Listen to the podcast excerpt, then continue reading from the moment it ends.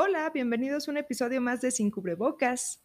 Si ustedes son nuevos para este podcast, les cuento que se trata de la pandemia, que tenemos dos temporadas iniciales donde platiqué con muchos de mis amigos doctores de cómo estábamos viviendo, las experiencias, nuestros miedos, nuestras percepciones, eh, desde un punto de vista humano de cómo estábamos viviendo la pandemia en México. Eh, dado que ahorita estamos en un lugar muy, muy oscuro de la pandemia en México, valdría la pena revisitar o empezar a ver estos eh, capítulos para que retomemos sensibilidad y conciencia de lo que toda esta banda que está atendiendo COVID está haciendo por nosotros.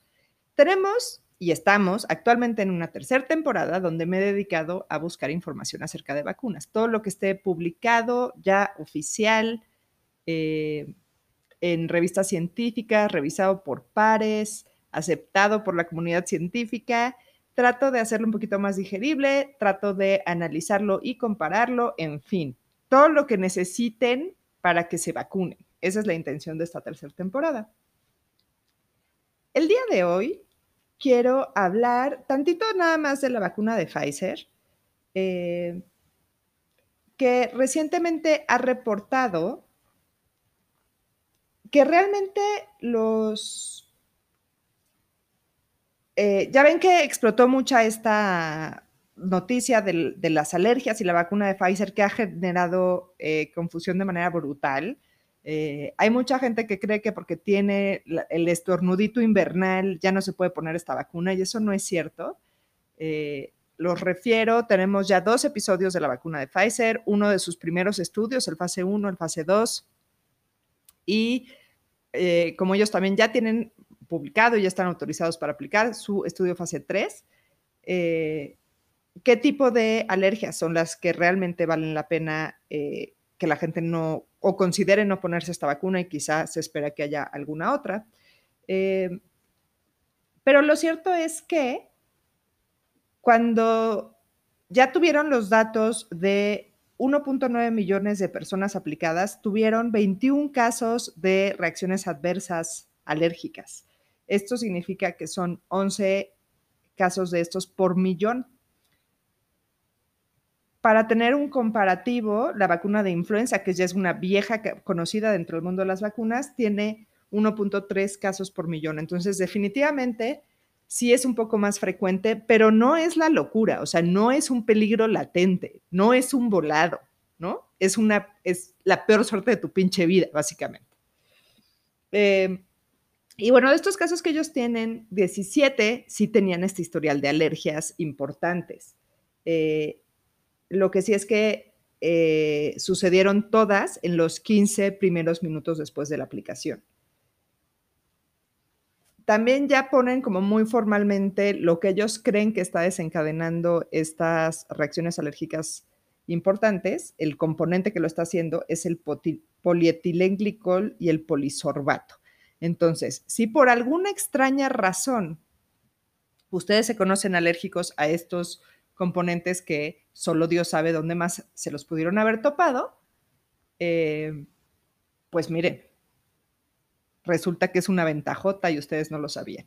Esto me recuerda, una vez estaba dando consulta y llegó una morra y me dijo que era alérgica a las llenas.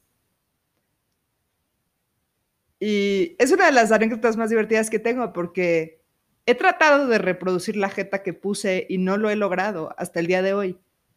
Pero qué carajos, o sea, ¿cómo te diste cuenta? Aparte lo dijo así como nonchalantly, ¿saben? Así súper casual como si me estuviera diciendo cualquier cosa. ¿eh? Yo sí, por favor, elabora. Resulta que esta mujer, eh, me parece que no era veterinaria, pero sí trabajaba eh, con animales y como que rescataban y los llevaban a refugios de vida silvestre y animales domésticos y tenía como mucho esta labor. Y en un safari se había expuesto a llenas y era alérgica a llenas. Esta mujer también tenía muchas otras alergias, eh, principalmente relacionadas con la exposición a animales, pero se negaba a dejar de tener gatos en su casa. Recuerdo bien esa parte.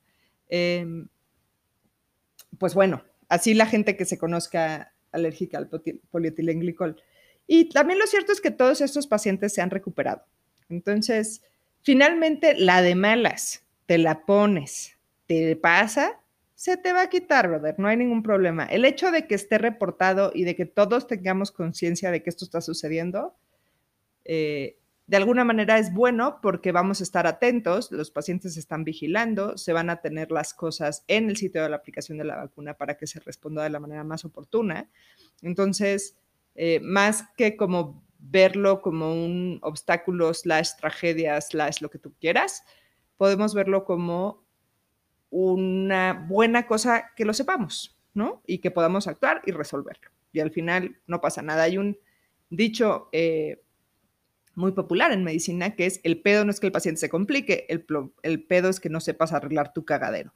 Entonces, creo que es un poco eso, ¿no?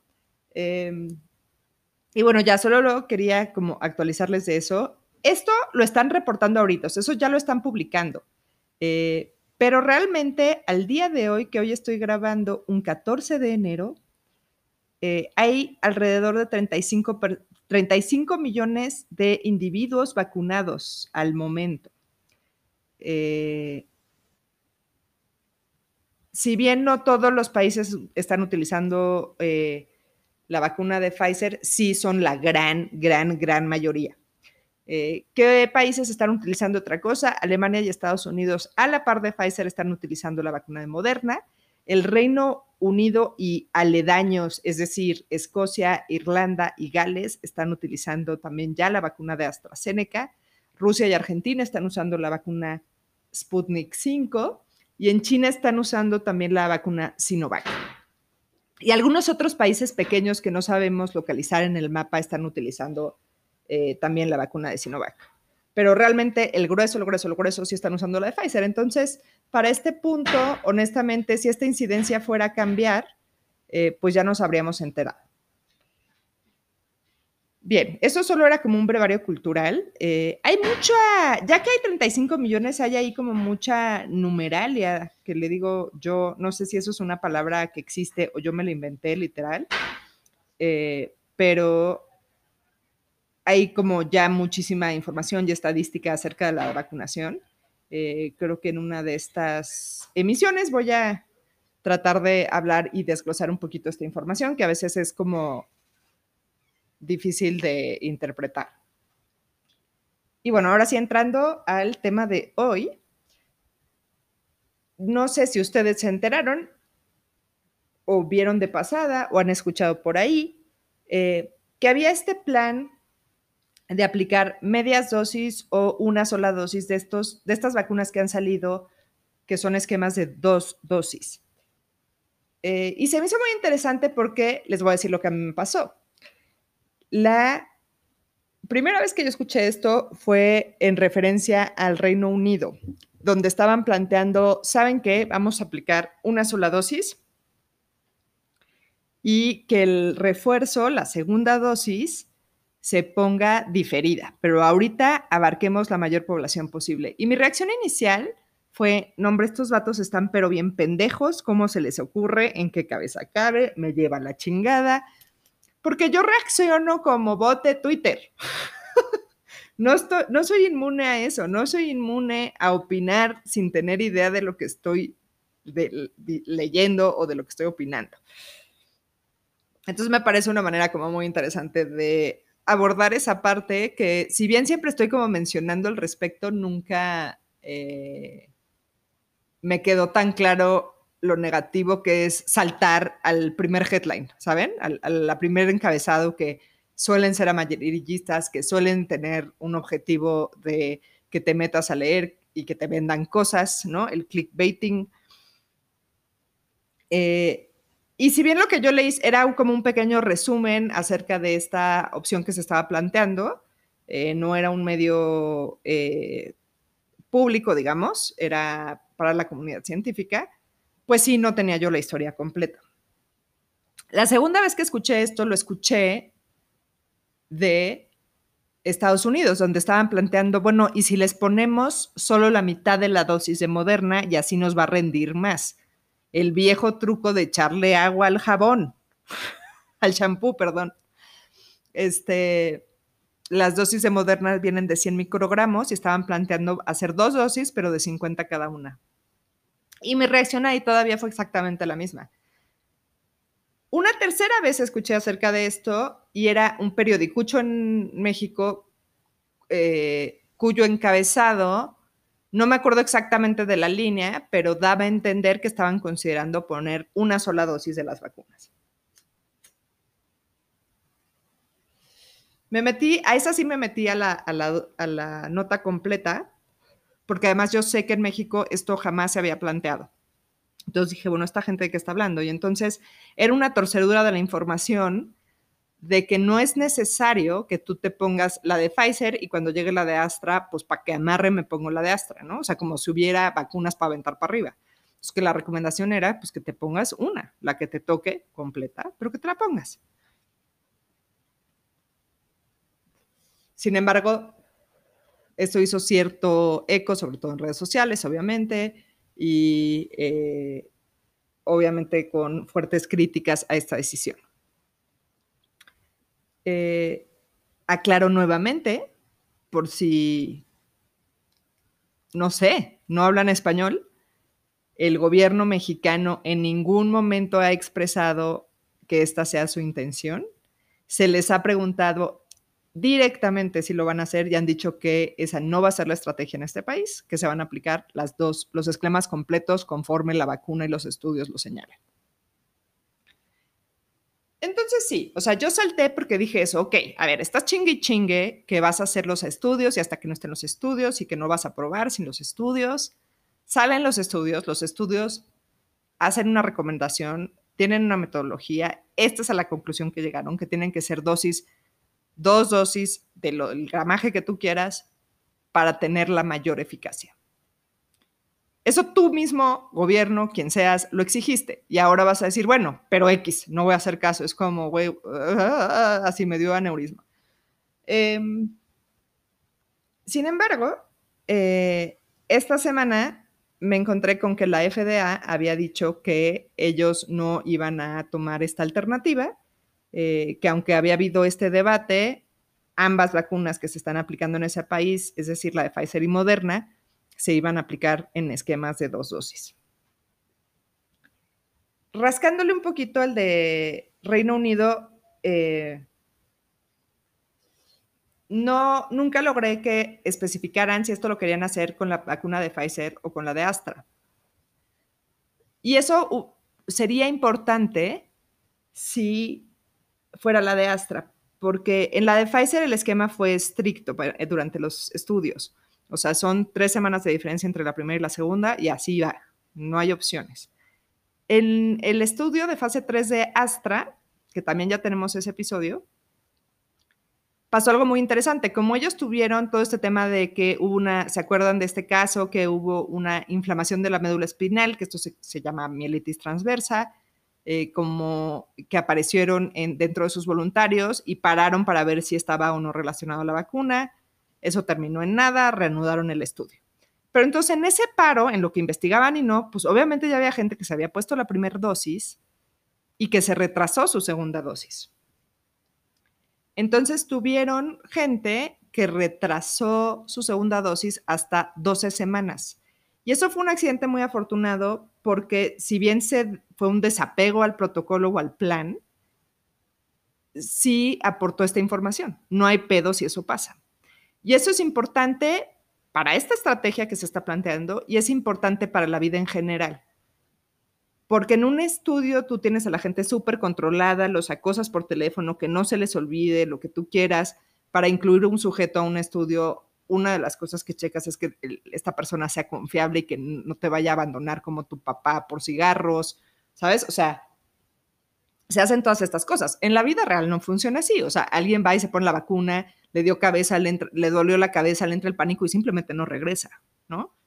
O se muere, o tiene alguna otra situación médica por la cual no se puede poner la vacuna en el, en el tiempo que tenía que ponérsela. O sea, hay 800 mil pinches razones para no regresar a tiempo a ponerte esa segunda dosis. Y en algunos casos se dará que simplemente nunca regresen a ponerse la segunda dosis. Entonces, esta información es relevante conocerla y esperemos que de las vacunas vaya saliendo esta información. Estoy segura que así eh, accidentalmente vamos a irla obteniendo poco a poco. Si no es que intencionalmente hacen un estudio para determinarlo. Y bueno, eh, a partir de esta notificación de la FDA me encontré con algunos artículos muy interesantes que se publicaron en el volumen del 5 de enero en el Annals of Internal Medicine, por si lo quieren ir a checar. Es de acceso libre esta información, todos podemos leerla. Eh, y básicamente dedicaron una buena parte de ese número a este debate. Y entonces, eh, pues básicamente lo que plantean es bueno, hay dos artículos científicos, ¿no? Que es, o sea, la pregunta que tú quieres contestar es, ¿no será mejor vacunar a más personas con una sola dosis y que tengan una protección parcial a vacunar menos gente y que tengan una protección total? O sea, ¿qué es más benéfico en el contexto de estamos en una epidemia eh, y que tenemos limitantes para la vacunación. Tenemos básicamente tres limitantes. La de suministro y producción, que en este momento está siendo la más importante, porque a Pfizer no le da la vida para vacunar a todo el mundo. Somos 7 billones, o sea, no hay planta que alcance, ¿no? Y ahorita es la única que realmente ya está eh, distribuyéndose. Entonces, hasta que no tengamos una segunda vacuna, no va a haber un escalamiento en la aplicación de vacuna mientras, mientras no existan más alternativas. La otra limitante, bueno, está en cuanto a la administración, ¿no? O sea, ya la, parte logística, los últimos episodios los dediqué a distribución de la vacuna y eh, todos los problemas que te puedes encontrar para esto. En el caso de Pfizer, ampliamente ya discutido también este pedo de la ultracongelación, ¿no? ¿Cómo vas a llevar ultracongelado a la Sierra Tarahumara las vacunas? Eso es una limitante de administración. Y la tercera limitante es la de demanda. O sea, ¿qué tal que ya tienes las vacunas y la banda nada más no se las quiere ir a poner? ¿No? Eh, de eso vamos a hacer algunos episodios también en el futuro. Espérenlos, vienen en breve.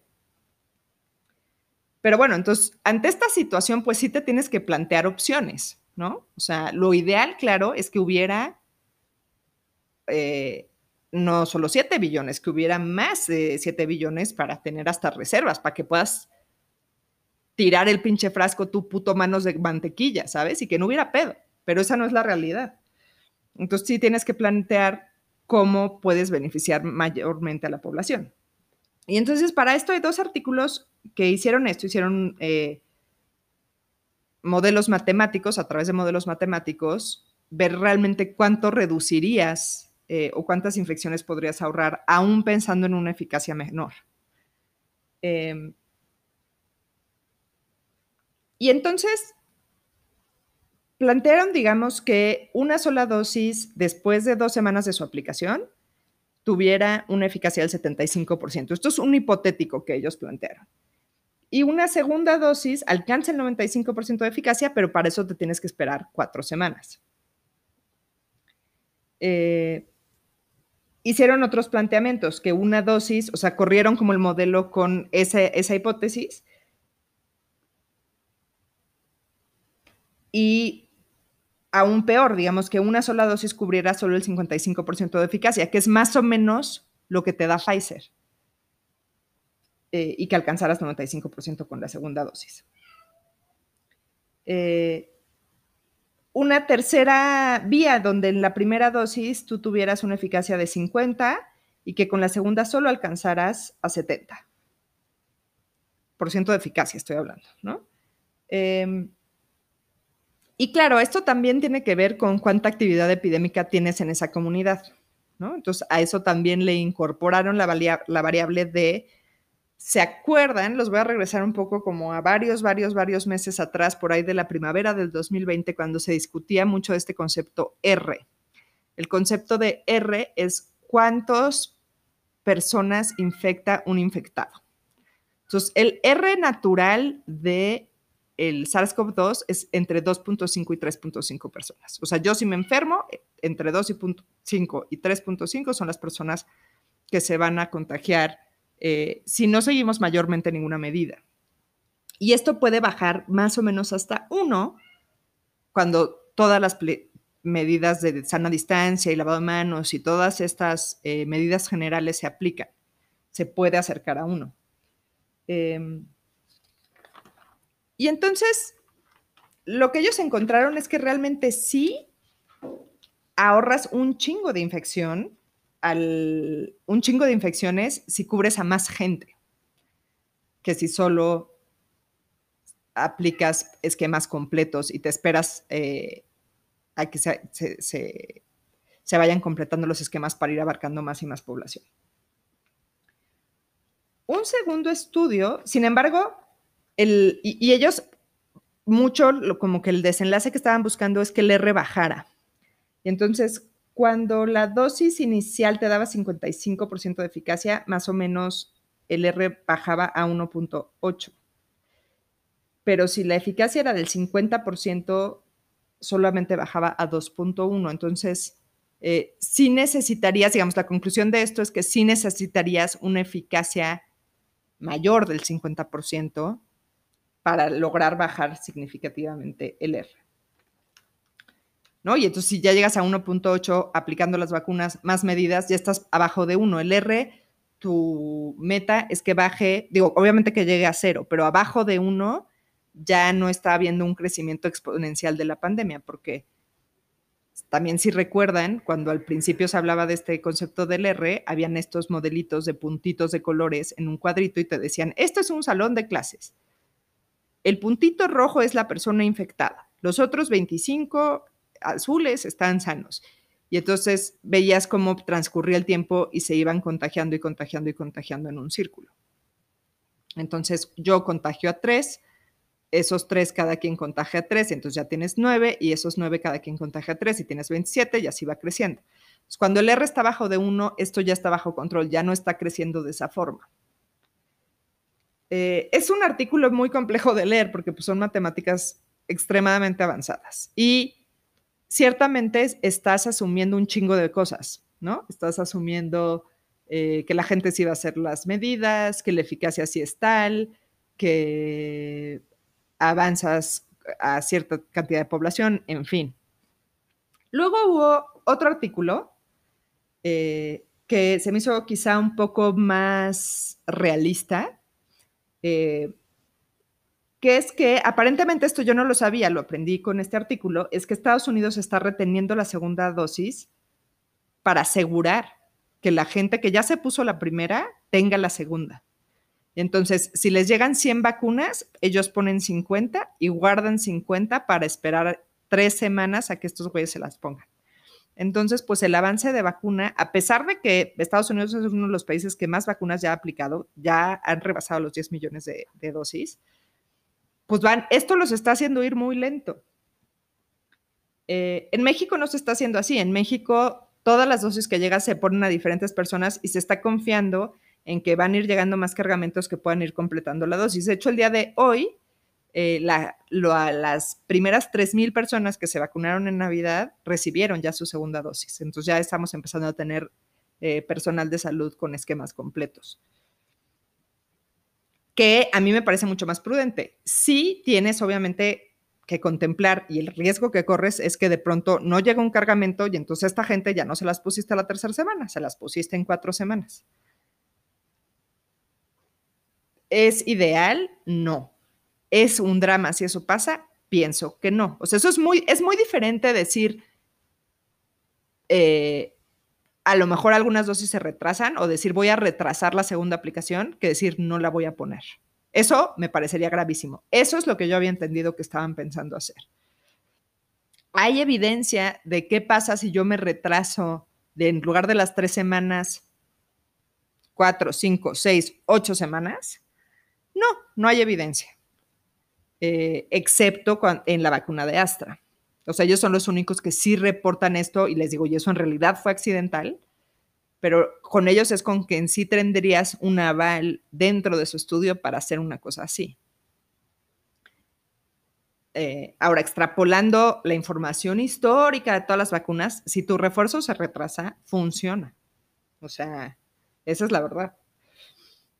Em, y entonces, bueno, ellos lo que proponen es un modelo flexible donde efectivamente no se reserven justo la mitad de las dosis, sino que solo se reserven el 10% y que conforme vayan llegando, eh, se vayan aplicando, ¿no? O sea, eh, te llegan 100 vacunas, reservas solo 10, no, 90 las aplicas durante esas tres semanas y esperas que en tres semanas seguro sí ya te llegue algún cargamento más y en base a eso vayas subiendo y bajando tu almacén y tu aplicación, ¿no?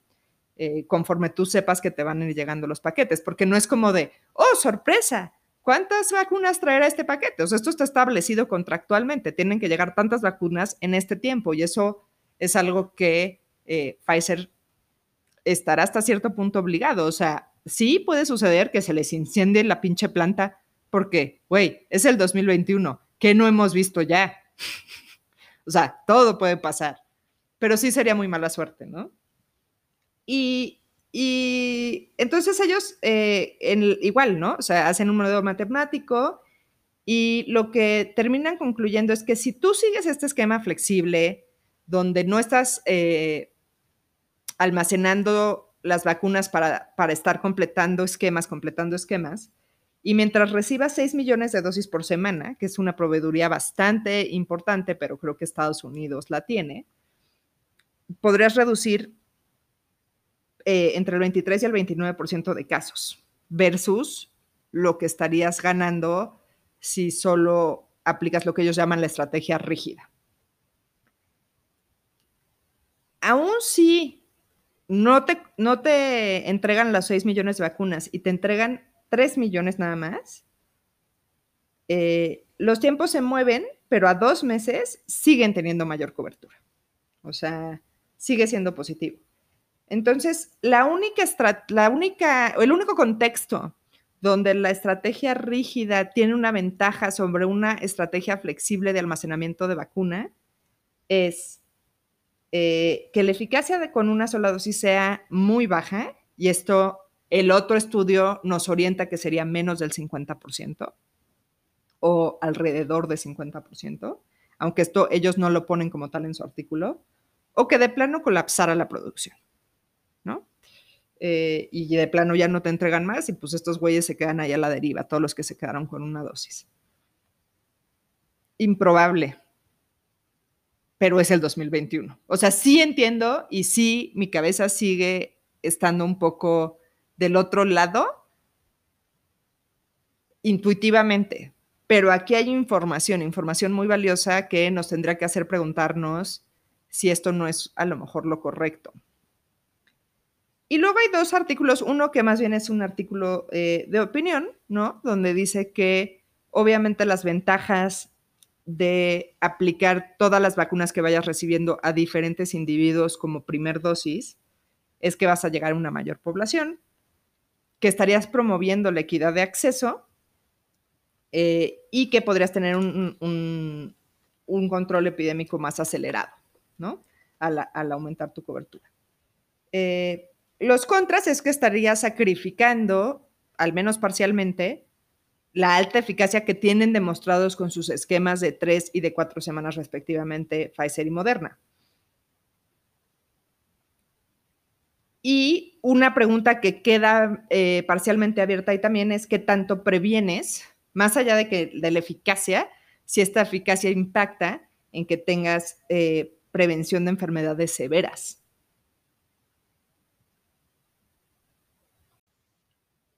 Ahora, gran contra de esta estrategia, que creo que es muy, muy válida y casi por sí misma creo que te tendría, o sea, que tendrías que luchar por no dejar gente con una sola vacuna y tratar de apegarte lo más que puedas al esquema como está publicado en el estudio fase 3, es la desconfianza que puedes eh, generar de ponerse la vacuna.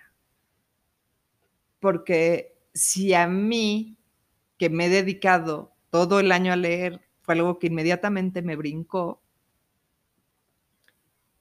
al público que lo traes con, es eficiente, no es eficiente, hay efectos adversos, hay reacciones alérgicas, y que ya existe un chingo de desinformación y de eh, revisión de algunos datos y etcétera, le vas a decir eso, o sea, le vas a decir, yo aprobé una vacuna así, que se tiene que poner eh, cada 21 días, cada 28 días, eh, dependiendo de los esquemas, pero sabes qué, tú tranqui, a lo mejor a ti te la ponemos hasta dentro de seis semanas, eh, a lo mejor hasta dentro de 12, no sabemos bien, vamos a ir viendo cómo van saliendo las vacunas. híjole, o sea, si ya tenemos la resistencia que tenemos, sí creo que ese problema de comunicación que puede generar esa estrategia podría llegar a ser contraproducente para la que la gente vaya a vacunarse. Y entonces sí, en tu afán de resolver tu obstáculo principal de eh, producción, lo convierta simplemente en un problema de demanda y entonces ya nadie se quiere ir a vacunar. Eh, me fascinó, me fascinó leer estos artículos. El, el último es una editorial en el mismo volumen, la misma revista, el Annals of Internal Medicine, eh, que em, que voy a omitir la mayoría de lo que dijo porque me quedé en shock cuando decía como, o sea, sí, sí, sí, pero hay que apegarnos a la estrategia rígida porque al final de cuentas las naciones ricas, y eso incluye a Estados Unidos, tenemos asegurada la distribución de la vacuna. Y me quedé así como de verga la falta de empatía, brother. O sea, como yo estoy en Estados Unidos y yo no voy a tener este problema, vayan y chinguen a su madre el resto del mundo. ¿No? Este, esa actitud que desafortunadamente los tiene ahorita en una situación, pues, como todos ustedes saben, muy compleja. Entonces, pues bueno, nada. El vato lo escribió en una revista científica de distribución mundial sin tapujos. y entonces es cuando veo, la ciencia es muy bonita, qué maravilloso, el humano es capaz de todo, y luego veo eso, y es como, güey, pero bueno, eh, fue, fue muy interesante, sí me abrió a mí mucho la perspectiva, me deja esa lección de que no estoy exenta de sobre reaccionar a algunas cosas. A mi médico clínico sí le sigue dando mucha paz que en México no se vaya a hacer eso, que no parece que vaya a haber un alto en la, en la recepción, en la producción de vacunas. Este, y pues bueno, eh, ya les he dicho, llevo prometiéndoles semanas y semanas el capítulo de la nueva cepa. Eh, creo que ese sí ya lo voy a tener para la semana que entra. Es que de verdad no saben lo difícil que es encontrar información confiable de esto y que ya sea hechos, no chismes. Em, pero ya, sé que el lunes voy a tener acceso a una información que me interesa mucho para poder hacer ese episodio. Y les decía hace rato, estoy planeando también uno de estrategias de comunicación de vacunación, que también es algo súper, súper relevante. El de inmunosuprimidos. Vienen cosas bien padres, oigan. Ah, y ahora se me acaba de ocurrir este de numerología en este capítulo. Entonces, no se pierdan los siguientes episodios, suscríbanse, compartan, mándenme mensajitos por favor a Anchor, que los quiero escuchar. Me encanta enterarme de fans random que tengo. Hoy me enteré de uno, lo amo, muchas gracias. Los veo del otro lado del fin del mundo.